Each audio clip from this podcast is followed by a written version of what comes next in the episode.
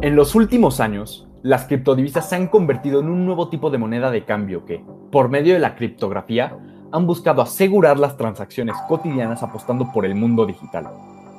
De todas estas, la más conocida por haber sido la precursora es el Bitcoin, una criptomoneda lanzada el 3 de enero del 2009 por una entidad desconocida bajo el seudónimo de Satoshi Nakamoto. Pero como todo medio innovador, existen diversas opiniones respecto a su uso, funcionamiento y sobre todo seguridad, que constantemente provocan incertidumbre sobre su viabilidad. Con la inevitable llegada de computadoras cuánticas, con la capacidad de resolver algoritmos complejos como los que estructuran el protocolo criptográfico de estas divisas, el futuro del Bitcoin es incierto. Rodeados de tecnología que evoluciona a pasos agigantados, las divisas deben hacer lo suyo para no quedar estancadas. Bitcoin, futuro para las finanzas o espejismo económico, pionero digital o apuesta equívoca. Esto es punto por punto. Comenzamos.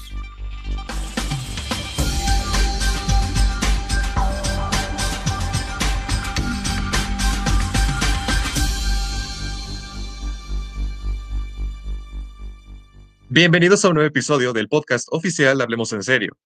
Mi nombre es Juan Antonio Yergo Sánchez, coordinador general del grupo. Mi nombre es Sebastián Ursid Robredo, subcoordinador general de Hablemos en Serio.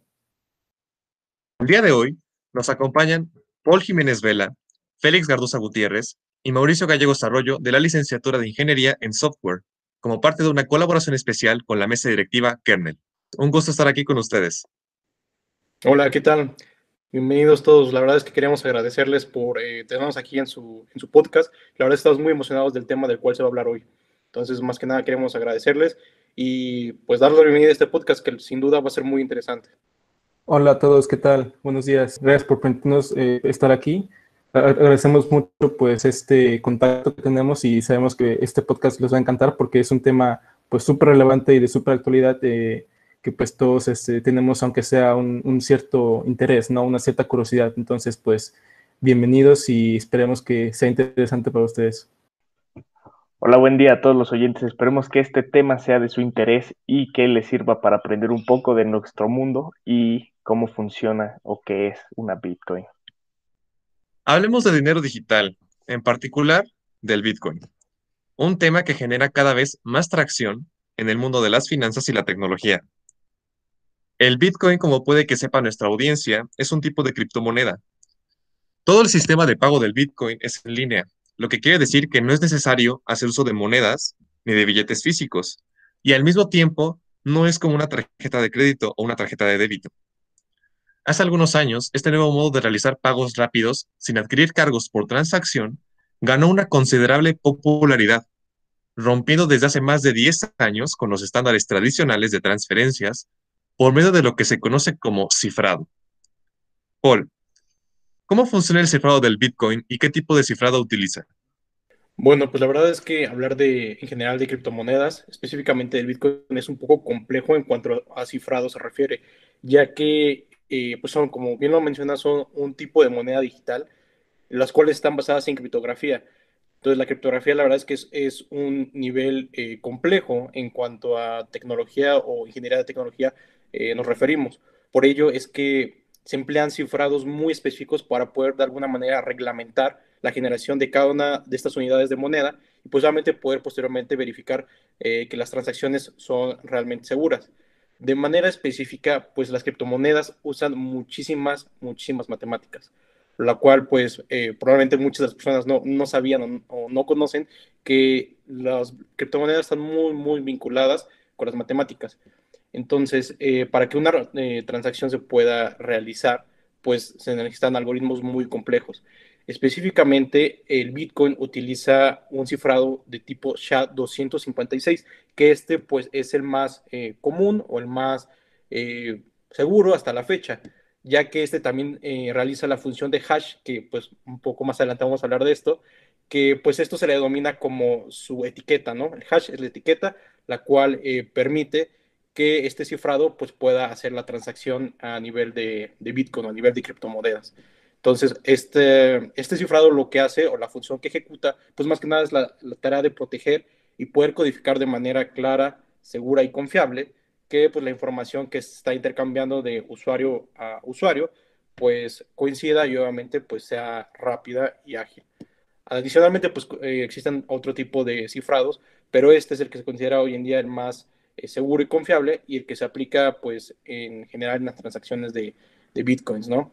Entonces, pues la verdad es que esta materia de criptografía es bastante eh, interesante, pero al mismo tiempo es bastante complejo de hablar, por lo cual me parece que esta sería una muy buena apertura para poder retomar tal vez un poco más acerca de qué es la criptografía y cómo es que funciona no nada más a nivel de, de criptomonedas, sino a nivel general, ya que pues nosotros tal vez no sabemos, pero la criptografía se usa en cada uno de los componentes que nosotros utilizamos en nuestra vida cotidiana.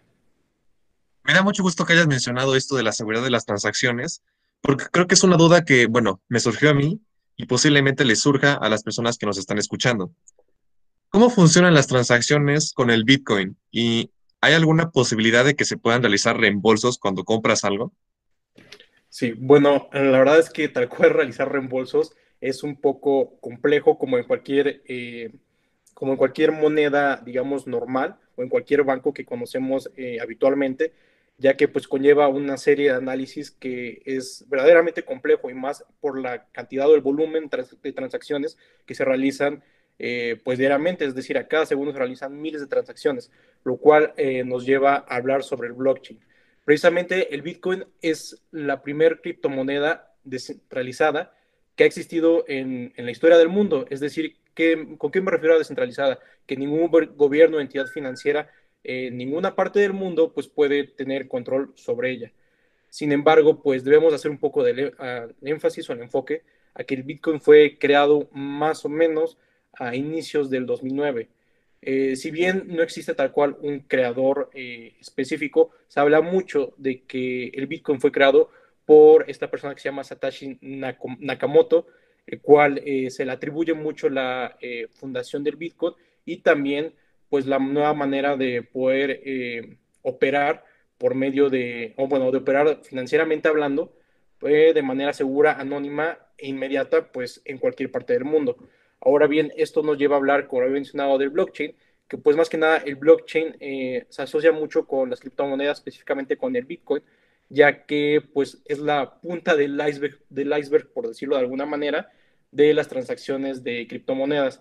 Bueno, esta tecnología la verdad es que ha surgido no desde que se creó el Bitcoin, sino muchísimo antes y existía esta tecnología, pero pues no ha tenido tanto eh, alcance, tanta importancia hasta que se empezó a utilizar o hablar más del Bitcoin. De manera breve, pues el, el blockchain es, como lo dice su nombre, una cadena de bloques, lo cual esta cadena de, esta cadena de bloques lo que hace es pues asegurarnos que las transacciones sean eh, seguras, que cada una cuente, cada una de estas transacciones cuente con un hash, que ese hash, como lo mencionaba anteriormente, es una etiqueta específica, dinámica, que no cambia y que se vincula directamente a tu, tu transacción. Esto nos da a nosotros como usuarios o como usuarios o personas que quieren utilizar a, que quieren empezar a utilizar las transacciones de Bitcoin, pues la seguridad y la certeza de que nuestra transacción va a ser completada de manera inmediata y segura. Ahora, tal cual lo que comentabas de eh, hacer reembolsos, no existe como tal, como lo acabo de mencionar, una entidad financiera que eh, por respalde las transacciones. Sin embargo, tú con el blockchain puedes eh, meterte a esta página que tal cual eh, puedes eh, ir analizando todas las transacciones, eh, pues segundo a segundo, ya ni siquiera minuto o incluso por milisegundo, y asegurarte con tu hash, que es único, en qué estado se encuentra tu transacción. Entonces, esa sería la manera en la cual tú puedes asegurarte de que tu transacción está siendo efectuada de manera correcta. Y pues habitualmente, como en todos los sistemas financieros digitales, pues existen problemas, ¿no? Hay momentos en los cuales, pues, cuando el Bitcoin empieza a subir demasiado, obviamente muchas personas quieren empezar a comprar, ya sea a comprar o vender, y pues obviamente esto afecta la velocidad de estas transacciones, por lo que hay ocasiones en las cuales algunos usuarios pueden ver un poco de eh, retraso en las transacciones, pero sin embargo esas transacciones al final del día son ejecutadas eh, de manera completa y correcta, por lo cual pues el blockchain tal cual podemos decir que es lo que eh, respalda a las transacciones que nosotros eh, utilizamos. Algo muy importante que cabe aclarar del blockchain es que es lo que nos permite hacer que las transacciones sean directas. Es decir, yo quiero, eh, pues, tal vez hacer una transacción de 0.500 bitcoins a tu cartera digital, pues solamente esto es de manera directa. Es decir, que no hay ningún intermediario que me quiera checar, por decirlo así, qué es lo que te estoy transfiriendo a ti o por mejor dicho, por qué motivo te estoy transfiriendo esos 0.500 bitcoins. Entonces, esto es la verdad es, algo muy interesante, a diferencia de eh, la economía eh, común a la cual estamos acostumbrados, pero también pues tiene eh, ventajas y desventajas, las cuales me parece que igual sería importante poder analizar en un momento, ya que no todo es miel sobre hojuelas, ¿no?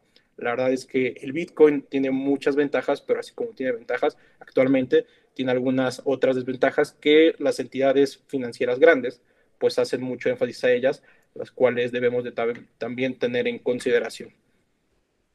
Paul, me parece muy interesante lo que mencionas sobre cómo funcionan las transacciones y sobre los reembolsos, y también me parece muy interesante que, que toques el tema sobre las ventajas y las desventajas, que es algo que me gustaría tocar más a fondo. Y por eso, vamos contigo, Mau. Sabemos que la criptomoneda más popular es el Bitcoin, pero aún así sigue habiendo otras como el Ether, que también son muy importantes o son conocidas por nuestro mundo.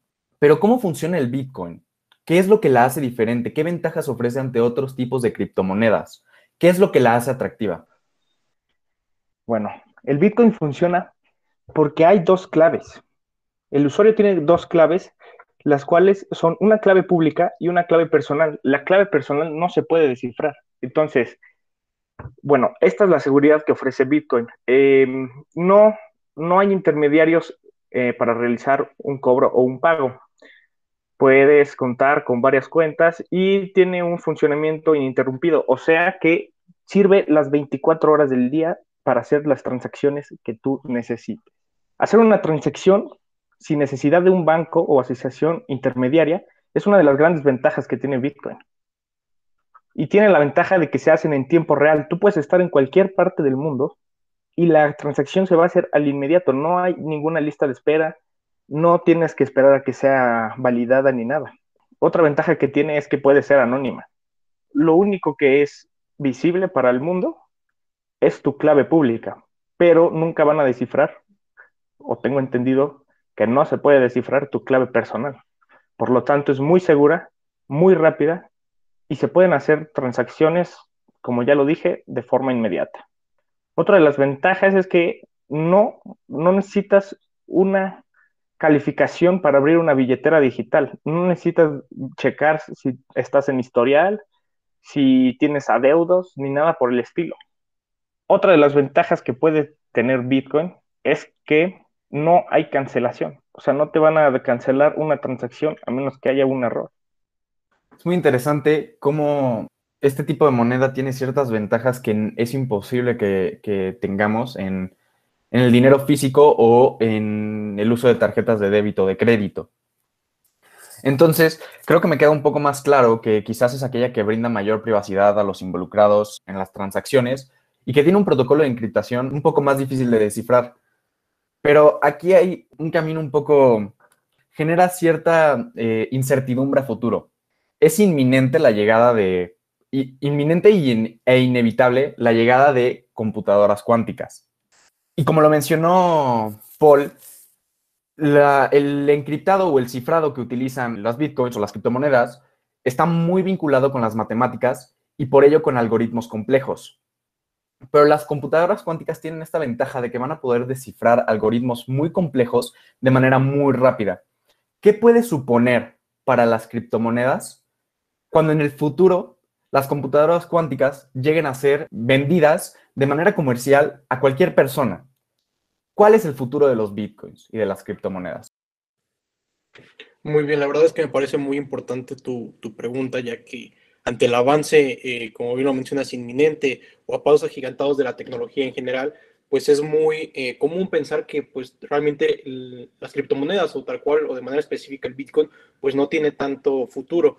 Sin embargo, aquí cabe hacer la, mención que estos eh, algoritmos de los cuales hablamos que tal cual protegen al, Bitcoin, obviamente también es el que le da el valor ya sea a la alza o a la baja, pues estos algoritmos eh, son rediseñados o reinventados de manera constante, lo cual hace que sea cada vez más y más difícil pues poder eh, permitir o dar ese acceso o abrirle esa puerta, ya sea a personas que quieran eh, de alguna manera robar tus bitcoins o incluso igual tu información, que pues hoy en día la información de cada uno de nosotros es muy valiosa, solicitada por eh, empresas eh, gigantescas. Sin embargo, este desarrollo constante de los algoritmos y nuevas innovaciones o creaciones de tecnología enfocada a la criptografía es lo que nos garantiza que realmente el Bitcoin aún tiene un largo, largo desarrollo en el cual pues va a permitirle ser una moneda virtual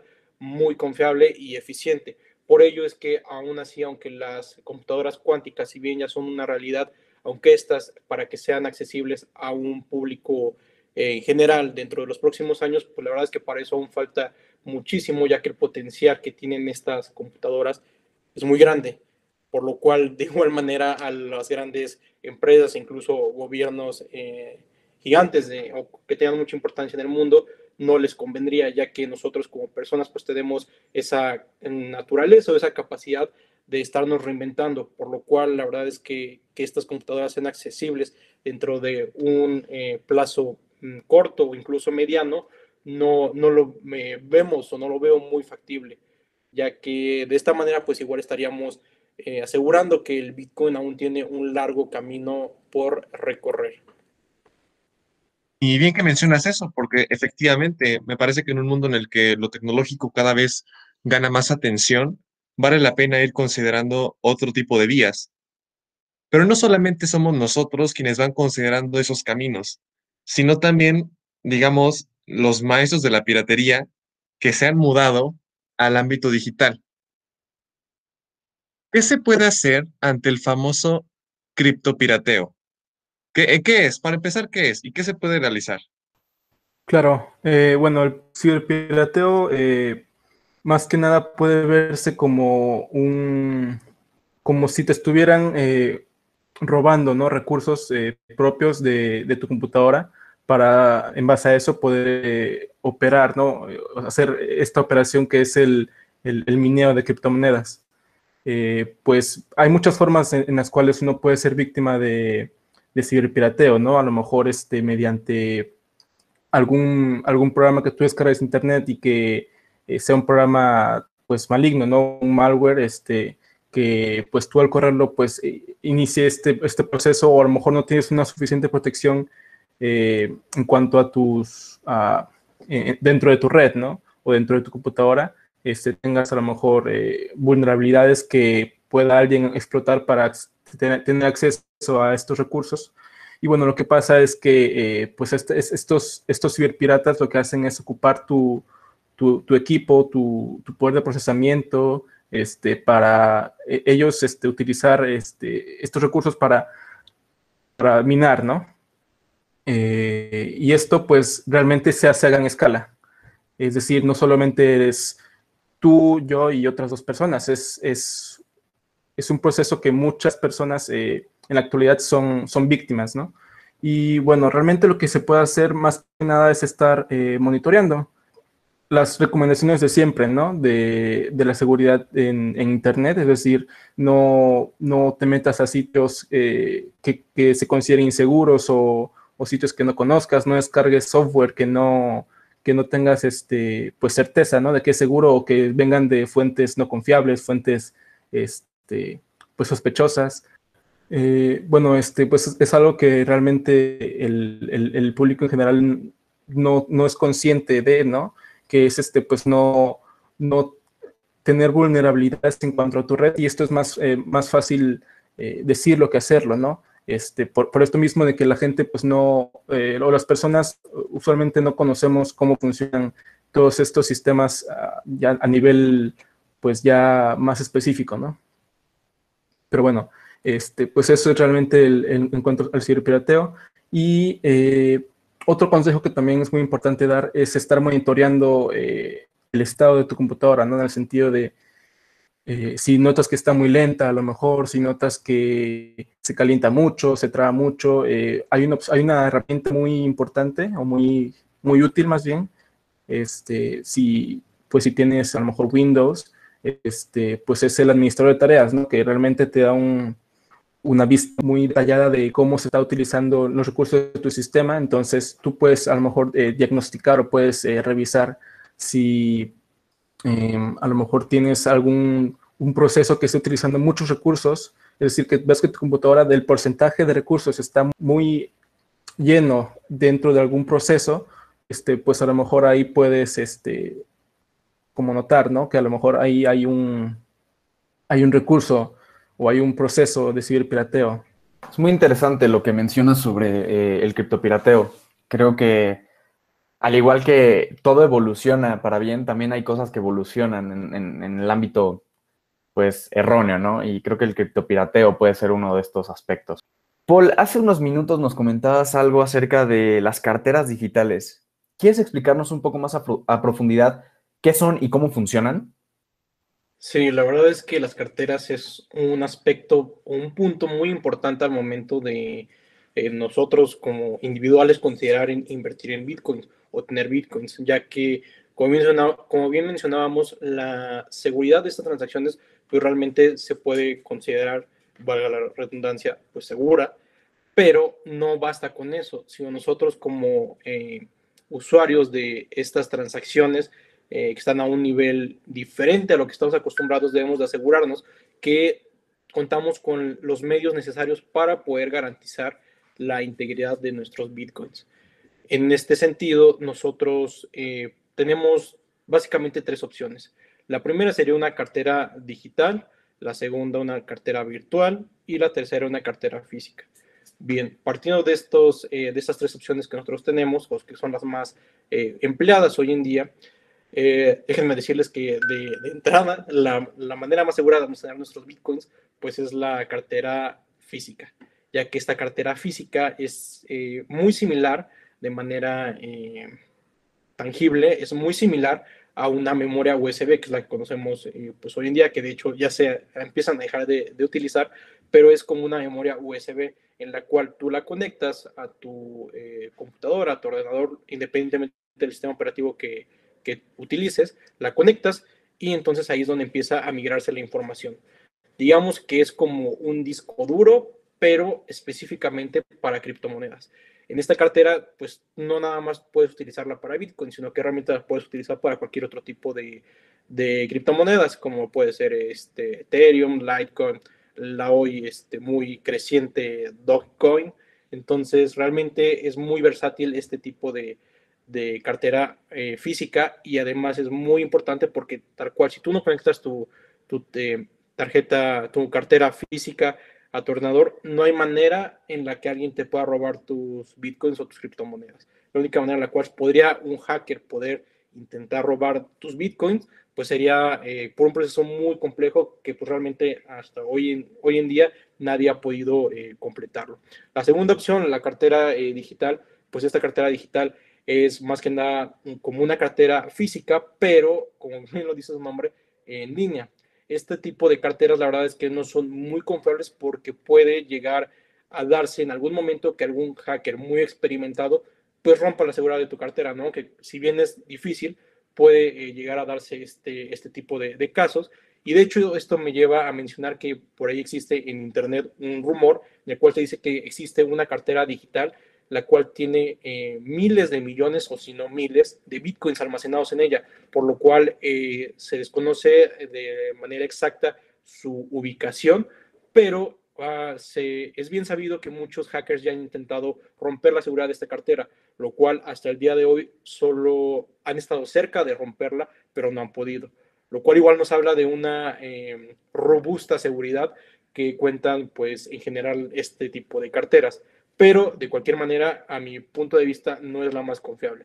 Eh, y por último, la cartera eh, digital, me parece que esta cartera digital es la que muchos brokers pues cuentan con ella, es decir, un broker es una casa de cambio como la que conocemos pues hoy en día, pero estas casas de cambio son, eh, son creadas de manera específica para criptomonedas. Entonces, estas casas de cambio, tú, pues, como un banco, te das de alta, te piden documentación, creas tu cuenta, que realmente, pues, hoy en día todo esto es muy, muy sencillo, ya no es como se tenía eh, pensado, como se tiene la idea de que era operar financieramente hace un par de años, sino que todo este, este paradigma ha cambiado por completo entonces tú te das de alta en este, en este broker y ellos al, momento de crear tu cuenta, pues también te dan una cartera, ¿no? Que esta cartera obviamente tiene sus direcciones, sus direcciones que son muy específicas y esta dirección es a la cual te hacen eh, intercambios o te hacen esta manera de entrada de bitcoins o de cualquier otro tipo de criptomoneda a tu cartera. Entonces, estas carteras digitales, pues la verdad es que son las que ya vienen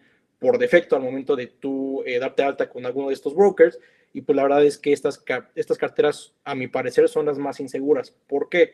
Porque estas carteras, eh, si en algún momento un hacker, un grupo de hackers, que realmente es como se, opera actualmente, un grupo de hackers se coordina, se organiza y desean atacar tal cual eh, ese broker o el sitio de ese broker, probablemente pueden tener un acceso eh, contundente a la información eh, de las personas, y no solo a la información, sino lo más importante, a los bitcoins, que al final del día, pues el bitcoin es dinero. Entonces realmente esto podría generar un gran eh, problema, incluso podría alterar de manera, pues de manera creciente o de manera muy loca, por decirlo así, el flujo del Bitcoin, ya que pues esto, como bien saben, el Bitcoin es muy volátil y cualquier cosa por la cual te, eh, se hable de Bitcoin, ya sea para bien o mal, pues va a afectar al final de, cuentas el valor que tiene actualmente eh, pues este, ¿no? Entonces realmente esos son los tres tipos de, carteras que existen, eh, las cuales a mi parecer son las más seguras, cuáles no,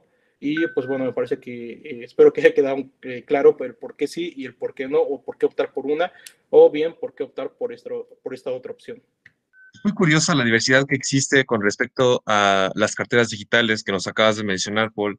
A pesar de esto, el fenómeno actual que constituye el Bitcoin, en los últimos años se ha podido observar un declive en su valor. Y bueno, ahorita que mencionabas lo de la Dogecoin, ¿no? Elon Musk en Twitter, cada vez que tuitea algo con respecto a esta moneda derivada del famoso meme del perrito, pues se, se dispara, Mark Mobius, fundador de Mobius Capital Partners, administrador de fondos emergentes alemán, declaró el mes pasado que temía por un declive en el precio del Bitcoin. ¿Cuáles qué son las desventajas del Bitcoin que han puesto en duda el deseo de las personas en apostar por este tipo de criptomoneda y que se han convertido en factores para el declive de su uso? Eh, bueno, sí, mayormente eh, los inversores más importantes que podría tener Bitcoin o más eh, que más beneficios puedan tener al movimiento de las criptomonedas, pues es el capital grande, ¿no? Bancos, empresas, organizaciones financieras, etcétera. Pero, pues desgraciadamente estas organizaciones están aún en una actitud de desconfianza con respecto a este movimiento de las criptomonedas porque, bueno, en primer lugar es aún muy volátil este tipo de, de, de currency, es muy volátil y más que nada tiene algunas otras desventajas que íbamos a explicar en un momento, ¿no? Por ejemplo, BitConnect. Eh, BitConnect pues fue un, uno de estos eh, jugadores de, las criptomonedas este, que ofrecían súper beneficios para los inversores, ¿no? Era, era prácticamente un 1% de, del regreso de la inversión diaria, ¿no? Entonces, en, en, un año, pues casi, casi se te iba a, triplicar o, cuadruplicar este, tu inversión, ¿no? pero al final de cuentas este, esto resultó eh, ser un, un, esquema piramidal, ¿no? Con muchos de estos, estos jugadores que pues ofrecen tasas de, de interés muy, muy activas y, y, beneficios muy, pues sí, muy atractivos para los que, los que gusten invertir. Este, y al final de cuentas termina siendo una estafa y pues eh, todo ese, ese dinero que se invirtió realmente no puede materializarse, ¿no? Eh, el, mayor retraso que pueden tener los bitcoins para que no sea aún considerado un, nuevo estándar monetario es su alto consumo energético. Según datos del Centro Financiero Alternativo de Cambridge, durante el último año Bitcoin eh, tuvo un, todas las transacciones de Bitcoin eh, tuvieron un consumo energético aproximado de 130 terawatts por hora. Tienen el consumo aproximado de un país pequeño. Los dos, dos tercios de, de la energía que se utiliza para estas transacciones provienen de energías sucias, es decir, de energías fósiles, energías contaminantes, ¿no? Mao, para concluir, ¿qué nos puedes decir en resumen de todo lo que hemos hablado? Podemos ver dos caras a la moneda. Las ventajas en conclusión podrían ser, es muy rápida, es, y es irrastreable. Y bueno, desventajas ya pudimos ver este, el daño ambiental que estas están produciendo, todas estas empresas que se dedican a minar criptomonedas. Bueno, igual me parece que cabe mencionar o destacar que es el mercado de las criptomonedas o el mercado del Bitcoin, pues no opera nada más de, de, cierto horario, ¿no? Como coloquialmente se, eh, se, conoce que opera el mercado bursátil, sino que el mercado del Bitcoin o de las criptomonedas, pues opera las 24 horas del día.